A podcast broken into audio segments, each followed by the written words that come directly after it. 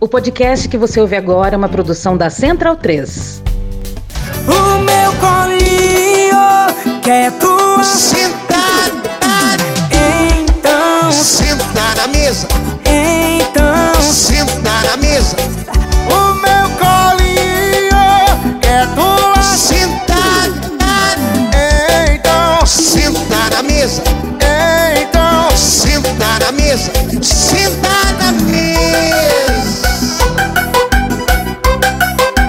deixa bastante chateado. Realmente ele estava chateado. Então, bundão é o Jair.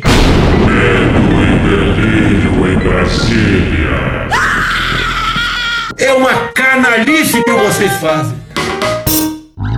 Olá, bem-vindos ao Medo e Delírio em Brasília com as últimas notícias dessa bad trip escrota em que a gente se meteu. Bom dia, boa tarde, boa noite. Por enquanto. Eu sou o Cristiano Botafogo e o Medo e Delírio em Brasília é escrito por Pedro Daltro. Esse é o episódio dias 1318 e 1319. Ah, é? Foda-se. E se tudo der certo, se tiver eleições, se o Bolsonaro perder e o resultado for respeitado, faltam 143 dias pro fim do governo Bolsonaro e 52 dias pro primeiro turno das eleições. Enfia no rabo, gente. Ó, como o cara é grosso. Bora passar raiva? Bora!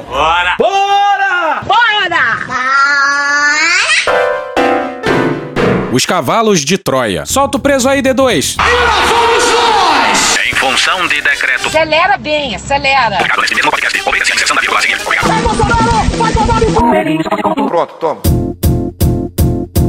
começamos o dia de hoje com alguém que andava sumida desse podcast. Tem caixão sendo enterrado vazio. Alguém que dá muita raiva, mas também nos dá muitas alegrias. Respirar gás carbônico acidifica o sangue. Sim, é óbvio que a gente tá falando dela. Carla Zambelli. Se o chefe tira a máscara, eu também tiro sim. A campanha bolsonarista estava adorando essa semana, em especial pelo avanço em algumas pesquisas. E o fato da audiência da entrevista presidencial na Jovem Pan dos jovens Já é uma coisa engraçada. ter superado os números do Lula no Podpah. Foda-se. Calma, Valdo, eu vou chamar a Natuza de volta para a gente é, retomar uma apuração que a gente falou um pouco mais cedo aqui a respeito da deputada federal Carla Zambelli e do hacker, que ficou conhecido como hacker da Vaza Jato, Walter Delgatti. A gente tinha recebido uma informação mais cedo de que o Delgatti teria se encontrado com a Zambelli, também ido encontrar é, integrantes da campanha do presidente Bolsonaro. A Natuza ouviu a deputada Carla Zambelli, que confirmou que esteve com o Delgatti, e a gente também confirmou que ele foi apresentado à campanha do presidente Bolsonaro, mas a Zambelli disse que não levou o Delgatti para encontrar com o presidente. Todas as informações confirmadas com a deputada federa- federal, que é uma das principais aliadas do presidente Bolsonaro. Sim, a campanha presidencial, na visão deles, enfim, vivia um bom momento. E Quando eu procurei a deputada Carla Zambelli, Andréia, é, eu disse: olha, nós temos a informação de que a senhora levou Delgatti para se encontrar com o Bolsonaro e que ele, Delgatti, foi apresentado a integrantes da campanha de reeleição do presidente da República. E acredite você, a pessoa em questão é o. Valdemar da Costa Neto, já foi condenado do mensalão. O presidente do partido, Valdemar da Costa Neto. O Valdemar do mensalão, sim, ele mesmo. E como o Valdemar cai numa atrapalhada da Zambelli, é algo que foge à nossa compreensão. E o hacker conseguiu esses encontros porque disse ter informações sobre as urnas eletrônicas. Fia porrada, guerreiro, isso aí. E a Zambelli deve ter corrido com o sujeito pro palácio. Rapidamente, a deputada Carla Zambelli me retornou Zambelli viu a mensagem e já foi logo respondendo. Pra que pensar duas vezes ou consultar alguém? Calma, é o cacete, pô. Pior que uma decisão mal tomada é uma indecisão. e disse o seguinte: olha, eu estive com Walter Delgatti, mas eu não o levei para se encontrar com Bolsonaro. Sim, a Zambelli nega que Bolsonaro tenha conversado com o hacker. Ela esteve, inclusive, hoje com o presidente da República, tá nas redes sociais dela. É o quê? Inclusive, mas ela disse que foi sozinha. Carla. Senta lá. Não levou o Delgatti para esse encontro. Prende, né, gente? Quando eu perguntei para a deputada qual seria a razão do encontro dela com o Delgatti, que foi esse personagem tão central na época da Vaza Jato, ela não quis abrir, ela não quis dizer. Ela falou: "Olha, sobre isso eu não vou, eu não vou falar". Por que será? E digamos que a Zambelli virou persona non grata no palácio. Nonato Viegas, no dia 11, no bastidor. A tentativa da deputada Carla Zambelli de incluir o hacker Walter Delgatti na campanha de reeleição do presidente Jair Bolsonaro revoltou a ala política do comitê. Se fudeu! Aí tu se fudeu! Caralho! Essa foi. quarto ano de governo e ainda não se atentaram pra Zambelli. Igor Gadelha, no Metrópolis, no dia 11. Abre aspas, novamente, quando estamos num ótimo momento, perdemos o foco e a janela de oportunidade. Fecha aspas, afirmou a coluna sob reserva um influente membro da campanha. Abre aspas, inacreditável o que a Zambelli fez. Depois de uma semana excelente, fecha aspas, emendou um auxiliar presidencial do Planalto. Mas olha só, honestamente, se é a Carla Zambelli que tá liderando essa manobra golpista, os democratas podem dormir furiosamente. É verdade. Imagina só, a força intelectual por trás da última jogada presidencial é a Carla Zambelli! Mas é sempre bom lembrar que em 2018 a gente perdeu pra essa galera aí. Uma dor que dói no peito. Volta pro Nonato Viegas no bastidor. O mais incomodado Incomodada ficava sua voz. Referência de velho! é Valdemar Costa Neto, dono do PL, partido pelo qual Bolsonaro e Zambelli disputarão a reeleição. É meu pau em sua mão. Valdemar disse a aliados que Zambelli, abre aspas, é uma aloprada que levou um cavalo de Troia até o presidente. Ou aloprei, perdi a linha, lamento. Sim, até o presidente. Isso é informação de bastidores, né? Bolsonaro negou, Palácio negou, a Zambelli negou, mas adivinha, ao que tudo indica, Bolsonaro se encontrou com o hacker. Ele é burro! Após encontrar o hacker no Palácio da Alvorada, Bolsonaro ligou para Eliseu Drummond da Teleste. Valdemar. Ouviu conselhos para se afastar de Delgatti. Entre outras coisas, Valdemar disse a Bolsonaro que Delgatti poderia invadir as comunicações do presidente e, no fim, até inviabilizar sua candidatura à reeleição com algum vazamento. Pois é, o Valdemar sabe trabalhar bem essa. Mente paranoica, né? Somente depois disso, segundo fontes do Palácio do Planalto, o presidente comunicou a Zambelli que não utilizaria vermelho, como Delgatti é conhecido em sua campanha. Bolsonaro já saudou os soldados russos e queria usar o tal vermelho. Quem diria? Imagina como é que deve ter sido essa conversa com a Zambelli. Volta pro Igor Gadelha no Metrópolis. O próprio presidente da República reclamou diretamente com Zambelli após o caso ser divulgado pela imprensa nessa quarta-feira, dia 10. O que, que é indignação? É meu pau em sua mão. Segundo interlocutores da deputada e de Bolsonaro, o chefe do Planalto teria sido muito duro O que, que é dura? com a aliada por tê-lo envolvido na história. Que delícia, cara! Na quinta, dia 11, a Veja também tinha confirmado o encontro. E na manhã dessa sexta-feira, dia 12, apenas e tão somente postou fotos do Delgatti saindo do hotel às 6h40 da manhã num carro da Polícia Legislativa da Câmara. Sim, no carro da Zambelli. Também tem foto do carro entrando no palácio às 6 horas e 52 da manhã. E saindo só às 8h49. É muito mais físico do que intelectual. A nossa primeira impressão é que armaram pro Bolsonaro e que ele caiu como um pato. O pato. Que nem o Temer e o Joesley, sob as barbas do GSI. Eu vou renunciar. Mas também não podemos subestimar a espantosa burrice dos envolvidos. Ou, no mínimo, máximo descuido, que é o que parece, não precisam de ninguém lhes entregando uma corda para se enforcarem. A Zambelli tinha postado foto quarta-feira ao lado do hacker. Ela que postou. Na terça, ela tinha levado ele ao PL. Pra alguém da imprensa ter descoberto e feito campana, ficar intocado, esperando, é um pulo, pô. Matéria do Reinaldo Turolo Júnior na Veja no dia 12. Às 6 horas e 52 minutos da manhã, finalmente, o Corolla chega ao seu destino. Adentra o Palácio da Alvorada, onde o presidente Jair Bolsonaro, do PL, aguarda Delgatti para uma reunião fora da agenda oficial que tem na pauta o seu tema preferido. Quase uma obsessão: a segurança das urnas eletrônicas. Fora da agenda, claro. Olha, se ele tivesse armando, meu Deus do céu, armando, não teria botado na agenda oficial aberta ao público. É muito simples. Não. Outra das ironias da agenda secreta é que, devido a Vaza Jato, como ficou conhecido esse episódio, Delgatti, depois de se tornar réu como líder do grupo responsável pela invasão, recebeu apoio de pessoas ligadas ao PT, homenagens de artistas de esquerda e solidariedade de políticos como o senador Renan Calheiros, do MDB, um dos principais apoiadores de Lula na atual campanha, que chegou a apresentar um projeto para anistiar o hacker. Doideira! Pois é, mas tudo Deu errado!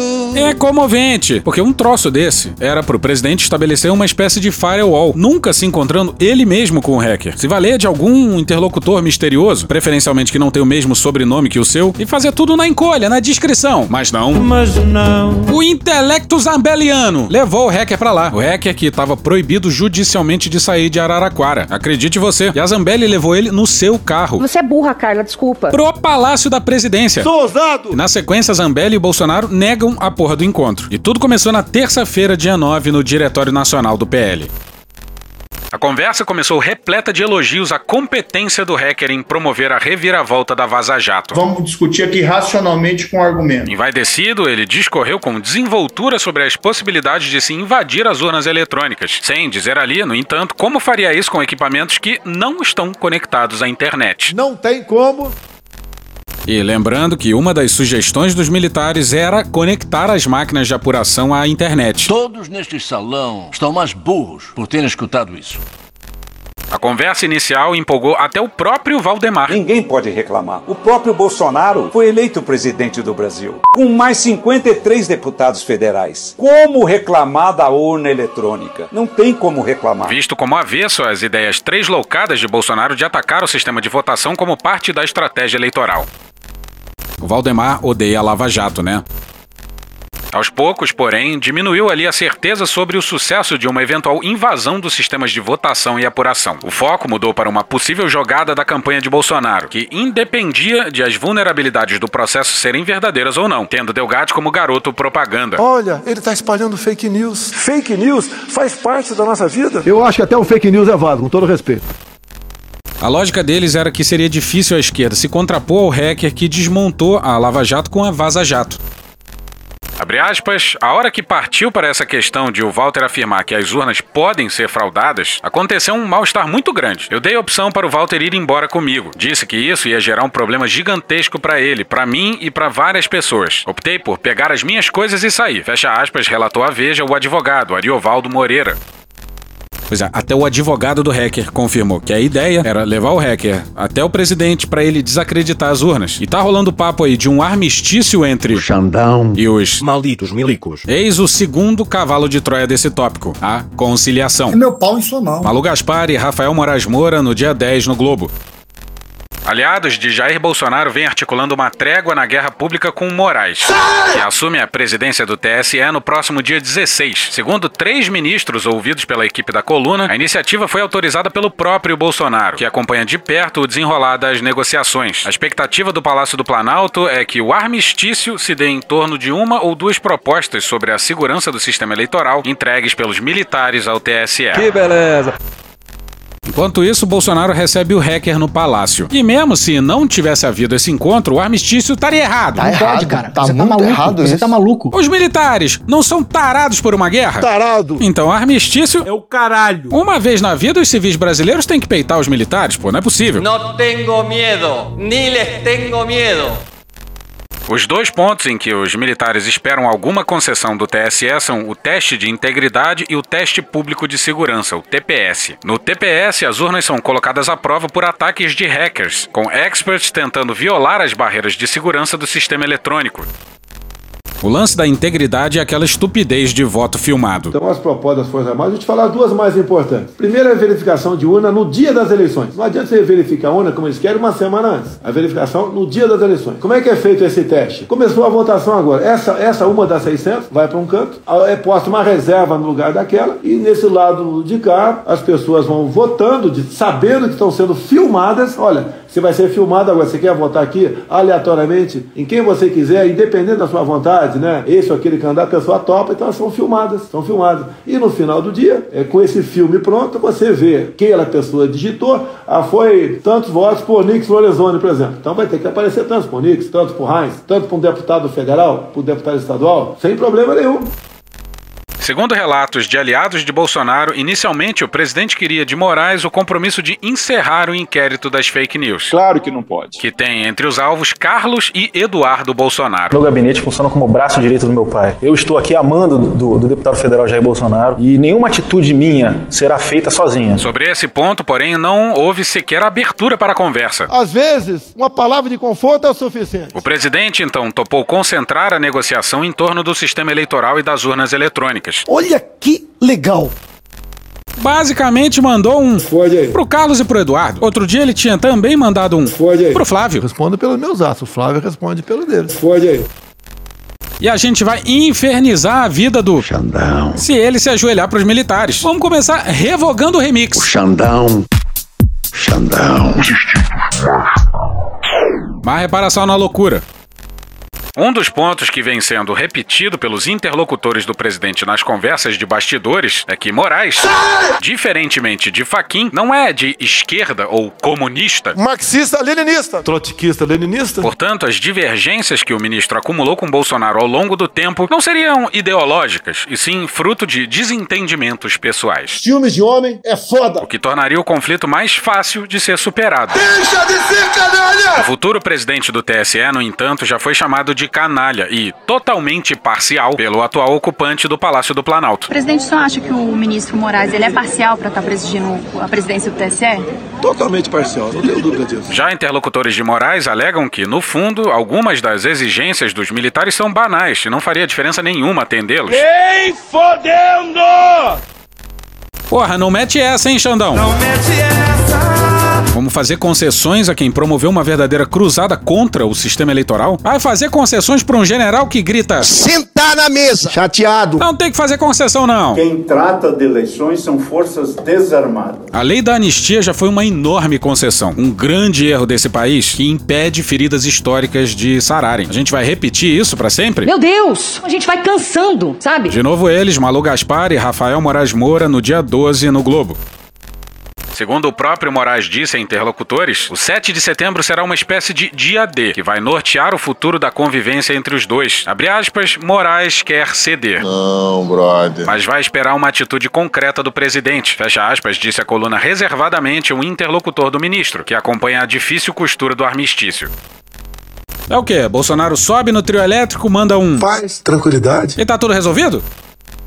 Bolsonaro recebeu o recado dos emissários que enviou para costurar a trégua com o ministro e adotou um tom surpreendentemente cordial na conversa que teve com Moraes no Palácio do Planalto na última quarta-feira. Paz, tranquilidade. Na conversa, Bolsonaro explicou que participaria de atos políticos na praia de Copacabana em 7 de setembro, mas sem a presença de militares como ele havia anunciado. Convoco todos vocês agora para que todo mundo, no 7 de setembro, vá às ruas pela última vez.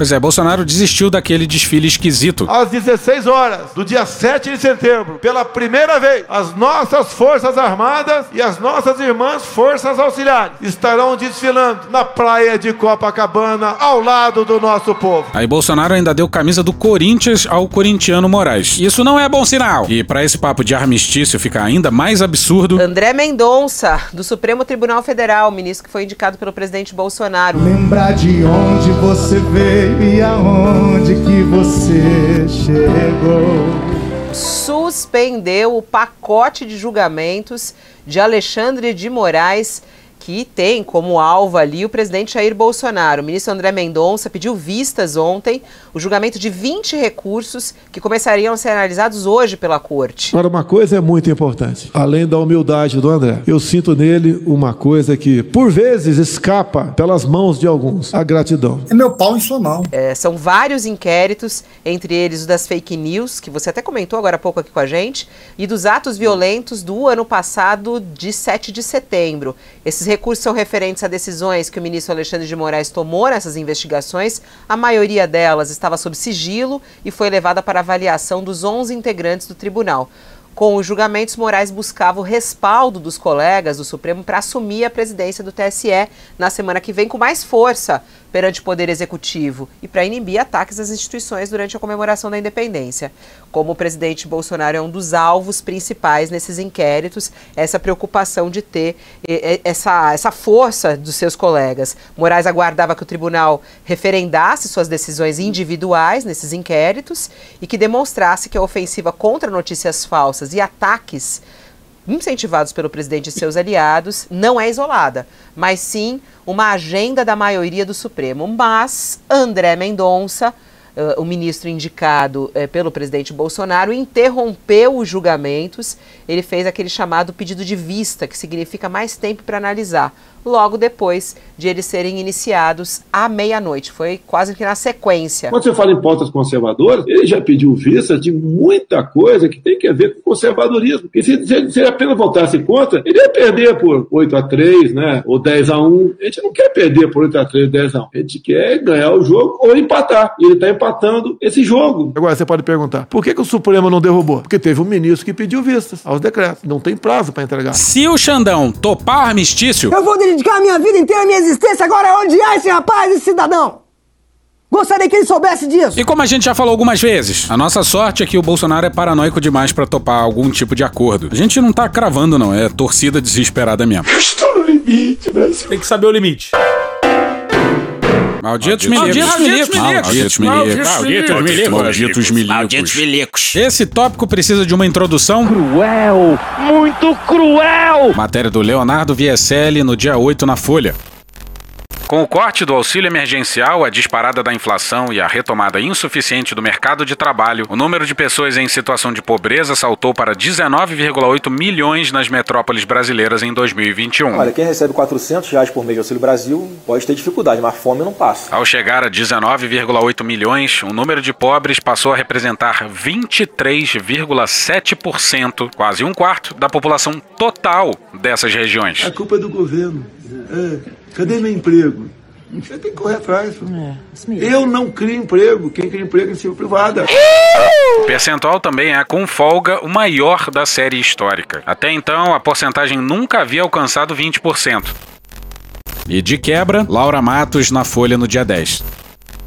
O presidente Jair Bolsonaro do PL vetou, nessa quarta-feira, dia 10, o reajuste aprovado pelo Congresso Nacional do valor repassado a estados e municípios para alimentação escolar. Atualmente, o governo federal repassa apenas 36 centavos para a compra de alimento de cada estudante do ensino fundamental e do médio e 53 centavos por aluno matriculado na pré-escola. Os valores não são atualizados desde 2017, situação que ficou ainda mais grave diante da recente explosão dos preços de alimentos. Pois é, não é reajustado desde 2017, com toda a inflação que teve desde lá. Mas vai ver, pô, deve estar faltando dinheiro, né? Chefe, o Brasil tá quebrado, chefe. Eu não consigo fazer nada. Bora pro Daniel Vetterman no dia 11 no Estadão. Candidato a vice-presidente na chapa de Jair Bolsonaro do PL, o general Walter Braga Neto, Esse Braga Neto. recebeu 926 mil reais em dois meses de 2020, no auge da pandemia de Covid-19. Missão cumprida. Só de férias foram 120 mil reais pagos ao general em um único mês. Sim, 120 mil reais como pagamento de férias. Dinheiro! E 926 mil em míseros dois contra-cheques. Em meados de 2020, Braga Neto era o responsável por coordenar a resposta do governo à pandemia. Gripezinha ou resfriadinho. Tá vendo uma histeria. Coronavírus, que é um problema que veio de fora e que por si só não tem o impacto suficiente para derrubar a economia brasileira. E enquanto pessoas morriam pela ampla sabotagem sanitária do governo em conluio com os militares, também se dava um grande assalto aos cofres públicos. E precisamos retomar essa fala do Valdemar do Mensalão, sim, ele mesmo. no nosso episódio dias 1250, 1251 e 1252.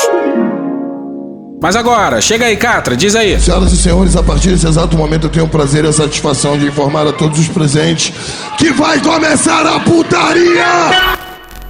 O dirigente do PL contou aos empresários que Braga Neto está preocupado com a sua situação financeira, agora que teve que ser exonerado como ministro da Defesa para concorrer na chapa presidencial. Vocês são de sacanagem! Abre aspas, ele me disse: Valdemar, quando eu saí do governo, não tenho mais salário e tenho problema até de casa. Fecha aspas, contou o cacique do PL antes de explicar aos presentes que o partido o ajudaria. Abre aspas, depois da eleição a gente vê isso aí, fecha aspas. Ele disse isso mesmo? Abre aspas, ele não tem um tostão. Fecha aspas, disparou Costa Neto. de cair o orifício retal das nádegas. Bom, obviamente, isso não é verdade. O único jeito de ser verdade é se o Braga Neto é um vida louca, que gasta a grana toda em pó, puta e aposta. E vocês já olharam pra cara dele, isso obviamente não é verdade. E voltemos aos dias de hoje. Bento Albuquerque, almirante de esquadra reformado da Marinha, teve um milhão de reais em ganhos brutos nos meses de maio e junho somados. Luiz Eduardo Ramos, por sua vez, E já é feio o ramo, né? Desculpa aí, ramo. recebeu um montante de 731.900 reais em julho, agosto e setembro de 2020, também somados. O tenente brigadeiro da reserva Junichi Saito, ex-comandante da aeronáutica, recebeu um montante bruto de R$ 1 milhão e 400 mil reais em abril de 2020. 1 milhão e 400 mil reais num contra-cheque só. Só em repúblicas de banana que generais são marajás, porra. A nossa crença é no país. E tudo isso porque Bolsonaro, de 2019 pra cá, faz uma festa danada. Ele vive aumentando os contra-cheques obscenos dos militares com decreto atrás de decreto. Olha só um deles. O governo Bolsonaro patrocinou uma mudança que aumentou a indenização paga quando os militares saem do serviço ativo e adquirem essa condição, equivalente a uma aposentadoria. Ramos, por exemplo, só foi para a reserva após a nova lei ser aprovada e entrar em vigor. E malandro é malandro, mané, mané. Aí dá nisso aqui, ó. Mônica Bergamo na Folha no dia 8. Os brasileiros estão entre os que menos confiam em suas forças armadas quando comparados com habitantes de outros países. Aê, porra! Calma, poxa! A revelação é da edição de 2022 da pesquisa Confiabilidade Global do Instituto Ipsos. Apenas 30% dos brasileiros acreditam nos militares. E ainda é muita gente. Tu tava fora do Brasil, irmão? Só não é mais baixo do que os verificados entre os colombianos, 29%, os sul-africanos, 28% e os sul-coreanos, 25%. A taxa brasileira ficou 11 pontos percentuais abaixo da média global, de 41%. O povo brasileiro confia em suas forças armadas. Não. O sentimento de credibilidade também caiu em relação ao ano passado, quando 35% dos brasileiros diziam confiar nos militares. Por que será? Eu não sabia nem o que era o SUS. Pra que essa, essa ansiedade, essa angústia? O que, que você vai fazer? Nada. Missão cumprida. Outro extremo, 64% dos brasileiros que responderam à pesquisa apontaram os professores Comunista! como o grupo mais confiável. Depois aparecem os cientistas. Comunista do inferno! 61%. Foram ouvidos cidadãos de Argentina, Austrália, Bélgica, Canadá, Chile, China, Colômbia, França, Alemanha, Grã-Bretanha, Hungria, Índia, Itália, Japão, Malásia, México, Holanda, Peru, Polônia, Arábia Saudita, África do Sul, Coreia do Sul, Espanha, Suécia, Suíça, Turquia e Estados Unidos. Bolsonaro insultou banqueiros e dias depois se convidou para ir na Febraban. Ele é meio sem noção. E esse parágrafo da Mônica Bergamo no dia 9 na Folha sobre o encontro mostra bem essa quadra da história. Banqueiros ouvidos pela coluna afirmaram considerar que o presidente baixou o tom na reunião. Apesar de ter criticado o sistema eleitoral, não ofendeu nem agrediu os convidados. Não tô ofendendo nem agredindo ninguém. E dispensou o uso de adjetivos como mamíferos. Senhor, meu leitinho ainda tá ralo. O que, que, que é isso aí? Pois é, o Bolsonaro chamou de mamíferos os empresários que ousaram assinar a Carta pela Democracia. Esse manifesto aí foi assinado por banqueiros, Ah, artistas, artistas. exatamente. Tem mais uma classe aí. que- Banqueiro quer acabar o Pix? Banqueiro quer acabar o Pix? Na verdade, quer E retomar alguns o Pix empresários que. ele. É, até de. Alguns empresários mamíferos. Engraçadão você, hein? Vai ver, o Bolsonaro é um réptil. Jacaré! Falei jacaré, pronto. Bolsonaro acha que os banqueiros já assinaram a carta por conta do Pix. Pode ver essa negócio de carta aos brasileiros da democracia. Os banqueiros estão patrocinando. É o Pix que eu dei, dei na paulada neles. Mas olha o que disse o Roberto Campos Neto, presidente do Banco Central, indicado por ele recentemente. É, não é verdade que os bancos perdem dinheiro com Pix, inclusive a gente né, deve em algum momento soltar algum tipo de estudo mostrando isso. Você tem uma perda de, de receita em transferência, mas por outro lado, novas contas são abertas, novos modelos de negócio são gerados, você retira dinheiro de circulação, que é um custo enorme para o banco, é, você é, aumenta a transação, então o transacional aumenta. Jacaré! Medo e delírio em Mar-a-Lago. Pois é, agora vamos de This is Fear and Loathing in Palm Beach, Florida, with your host Christian Setfire. Esse governo Bolsonaro é uma encenação tropical do governo Trump. E uns dois anos atrasado. Por lá, nos Estados Unidos, o Trump já tá se fudendo olimpicamente. Ai, que delícia! The FBI has executed a search warrant at the home of former President Trump. O FBI executou um mandado de busca na casa do ex-presidente Trump. Trump confirming the news in a statement saying Trump confirmou a notícia em uma declaração, dizendo que Mar-a-Lago in Palm Beach, Florida was, quote, under siege by a large group of agents. Mar-a-Lago, em Palm Beach, na Flórida, estava cercada por um grande número de agentes. And adding the raid was unannounced. Acrescentando que a batida não havia sido anunciada. Mas calma, que a frase completa do Trump é deliciosa. Olha como ele abriu a nota. São tempos sombrios para nossa nação, pois minha bela casa Mar-a-Lago em Palm Beach, na Flórida, está atualmente sitiada e ocupada por um grande número de agentes do FBI. Nada assim aconteceu com o presidente antes. Minha Bela Casa, o My Beautiful Home no original, I know words, I have the best words. é uma ode à breguice. E sim, se tivessem anunciado antes, o Trump tinha dado descarga nos documentos. So much winning. E não é piada, não. Calma, por favor! Há tempos circula uma história de que o curioso hábito de jogar documentos na privada e dar descarga estava complicando a vida dos encanadores da Casa Branca. Trump, claro, negou. You are fake news. Mas a Maggie Haberman, jornalista do New York Times, está prestes a lançar um livro. E fala aí, Datena. Cristiano, nós temos imagens dos documentos da privada, pô. Comandante Hamilton tá trazendo as imagens. A louça tá limpa, mas dá pra ver papel picado. E a letra do Trump daquele pilô ridículo que ele costumava escrever, pô. Pois é, o Trump destruía documentos loucamente. Isso aí é crime pra caralho. Oh, não! Mas vamos voltar pra Mar-a-Lago, Palm Beach, Florida. O que sabemos agora é que, aparentemente, o FBI executou um mandado de busca. E o que sabemos sobre os mandados de busca é que, por definição, o FBI deve ter levado um atestado de causa provável para um magistrado, para um juiz, demonstrando que é mais provável do que improvável que há provas de um ato criminoso que necessitam apreender em Mar-a-Lago. Mar-a-Lago. Ó, papuda, Liz, espera, boa estadia lá, valeu? Isso é tudo que sabemos até agora, a partir do fato de que um mandado de busca foi emitido. Precisa estar baseado em causa provável, mas causa provável de que é difícil dizer. Podemos inferir, baseados no fato de que, no dia 27 de julho ou a uma data próxima, o Departamento de Justiça obteve um mandado de busca para investigar o celular do advogado John Eastman. Eles estão realizando uma investigação sobre o que aconteceu no dia 6 de janeiro. Six.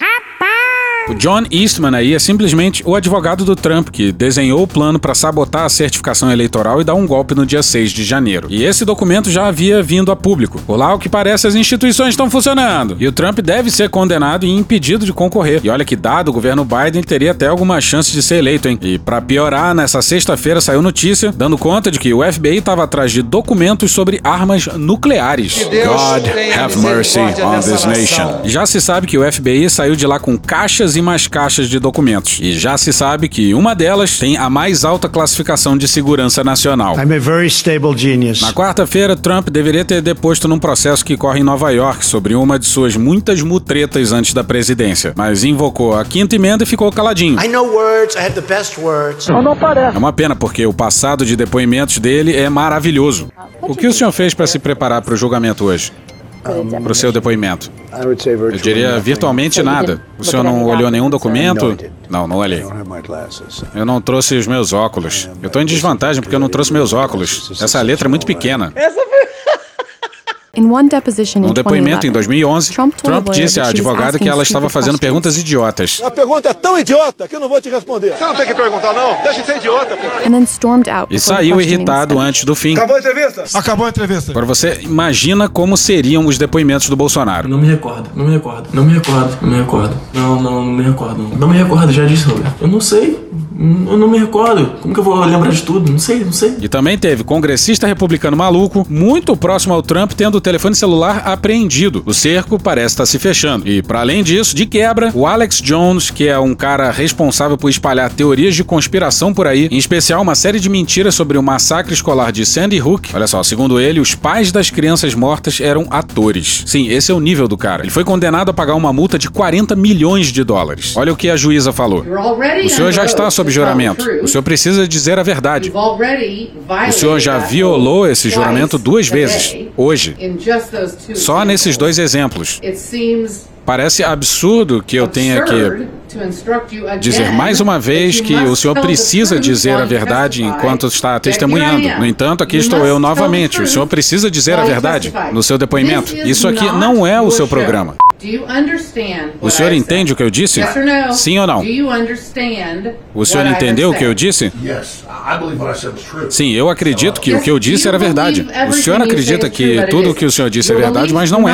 A sua crença não faz com que algo seja verdade. É isso, é isso que estamos fazendo aqui. O fato do senhor dizer que acha que algo é verdade não torna isso verdade. Puta que um pariu, cara, que delícia, cara. E cai como uma luva pra um certo psicopata que mora em um certo palácio. Pô, ele acredita na cloroquina, pô, é de coração. Mas a melhor parte tá aqui, ó. Olha o que o advogado dos pais disse pro Alex Jones num determinado momento. Senhoras e senhores, a partir desse exato momento eu tenho o prazer e a satisfação de informar a todos os presentes que vai começar a putaria! O senhor sabe como eu consegui isso? Não. Senhor Jones, did you know that 12 days ago, o senhor sabia que há 12 dias, há 12 dias, o seu advogado fez uma bobagem e me mandou uma cópia digital de todo o seu telefone. Com todas as mensagens de texto que o senhor mandou nos últimos dois anos. E quando informado disso, não tomou qualquer atitude para identificar essa informação como privilegiada ou protegê-la de qualquer forma. E há dois dias chegou em minhas mãos. E é assim que eu sei que o senhor mentiu para mim. Pois é, o advogado do Alex Jones deu dois anos de conversa do seu cliente para o advogado de defesa. E agora virou prova. E o comitê de 6 de janeiro já pediu acesso aos registros. Figuras como Tucker Carlson, Roger Stone e Trump devem estar desesperados. E a gente fica feliz. Eu fico muito triste, cara. Desaberto, filho da puta. E saiu uma matéria na New Yorker intitulada The War Between Trump and His Generals, ou A Guerra entre Trump e seus generais. E no nosso episódio sobre o dia 6 de janeiro em Washington, fica claro que, se não fosse o general que comanda as Forças Armadas Americanas, a desgraça teria sido muito maior. Por lá a guerra, por aqui uma simbiose esquisita. Sexo selvagem. Susan B. Glasser e Peter Baker no dia 8 na New Yorker. A reclamação estridente do presidente a John Kelly, um general que foi seu primeiro chief of staff, que é mais ou menos um ministro da Casa Civil, mais ou menos. Certo dia foi típica. Seus generais de merda. Por que vocês não podem ser como os generais alemães? Quais generais? Kelly perguntou. Os generais alemães da Segunda Guerra Mundial, respondeu Trump. Ele disse isso mesmo? O senhor sabe que eles tentaram matar Hitler três vezes e quase conseguiram? Kelly disse. Caralho! Que cena, hein? Um presidente americano pedindo para seus generais emularem os generais nazistas. Ou então não será nada. Por que, que você acha que a KKK apoiou e apoia o Trump? Aliás, o cara da KKK, quando ouviu falar do Bolsonaro, disse que ele soa como nós. Mas calma, que o Trump consegue deixar tudo ainda mais absurdo. Mas claro, Trump não sabia disso. Calma, poxa! Não, não, não. Eles eram totalmente leais a ele, respondeu o presidente. Não, brother. Em sua versão da história, os generais do Terceiro Reich haviam sido completamente subservientes a Hitler. Esse era o modelo que ele queria para as suas forças armadas. Kelly disse a Trump que nenhum general americano era assim, mas o presidente estava determinado a testar sua hipótese. Puxa aí, Cunha. Que Deus tenha misericórdia dessa nação. Mas até o momento ele não teve. Porra. E hoje a gente fica por aqui. Esse episódio ou áudios de Os Barões da Pisadinha, Zé Felipe, Programa do Datena, Gil Brother, Hermes e Renato, Choque de Cultura, Igor Guimarães, Carla Bora, Planet Ramp, BMCBDF, Multishow, Pharrell Williams, Flow, Diogo Defante, Globo News, Poder 360, UOL, CNN Brasil, TV Brasil, Show da Xuxa, Dom e Juan, Casimiro, Belo, Drauzio, Legião Urbana, Tampax, Franciel Cruz, Jornalismo TV Cultura, Rádio Band News FM, João Gilberto, Jovem Pan, Canal Meio, Falha de Cobertura, Samuel Mariano, TV Câmara, O Antagonista, Billy Madison, Um Herdeiro Bobalhão, Desmascarando, Sport TV, Intercept Brasil, Parafernália, Metrópolis, SBT News, Leandro Hassum, Câmara dos Deputados, TV Senado, Porta dos Fundos, TV Brasil Gov, Cartoon Network, Januário de Oliveira, Planalto, Jornal da Record, Bezerra da Silva, Professor Pasquale, Itatiaia, Portal Y, Face the Nation, NBC News, The Daily Show, Feslian Studios, Ad Ferrer, Programa do Ratinho, Washington Post, Law and Crime Network, Mr. Catra, Guardian News, Rede Globo, Conversas Cruzadas, Cavendish Music, Regina Roca, Chico Botelho, Band News, Panorama CBN, Daniel Furlan, Meteoro Brasil, Valem Bandeira e The Office. Thank you! Contribua com a nossa campanha de financiamento coletivo. É só procurar por Medo e Delírio em Brasília no PicPay ou ir no apoia.se barra Medo e Delírio. Porra, doação ao caralho, porra. Não tem nem dinheiro pra me comprar um jogo de videogame, moro, cara? Pingando um capilé lá, vocês ajudam a gente a manter essa bagunça aqui. Assine o nosso feed no seu agregador de podcast favorito e escreve pra gente no Twitter. A gente joga coisa também no Instagram e no YouTube. E o nosso Faz Tudo Bernardo coloca também muita coisa no Cortes Medo e Delírio no Telegram. E agora a gente também tem uma loja, loja.medo e delírio em Brasília.com.br. Eu sou Cristiano Botafogo, um grande abraço e até a próxima. Bora passar a raiva juntos? Bora. Permite uma parte? Não lhe dou a parte. Não lhe dou a parte. O Brasil está muito bem posicionado, inclusive lá fora. Olha, nos ajudem, nos ajudem. Em vez de ficar criticando, quer dizer, uma vez tinha um ministro da França lá, ah, você queimou, Notre, você queimou, tá queimando a floresta. Eu falei, e você tá queimando Notre Dame. Aí ele, ah, ah. falei, bom, acusação idiota, pô. Você não tá queimando Notre Dame, né? Mas é um quarteirão e você não conseguiu impedir. Pegou fogo. Agora nós temos uma área que é maior que a Europa e vocês ficam criticando a gente. Aí deu outro exemplo. Hoje nós comercializamos com vocês 7 bilhões e comercializamos com a China 120 milhões. Vocês estão ficando irrelevantes para nós. É melhor vocês nos tratarem bem, porque senão nós vamos ligar, vamos ligar o foda-se para vocês.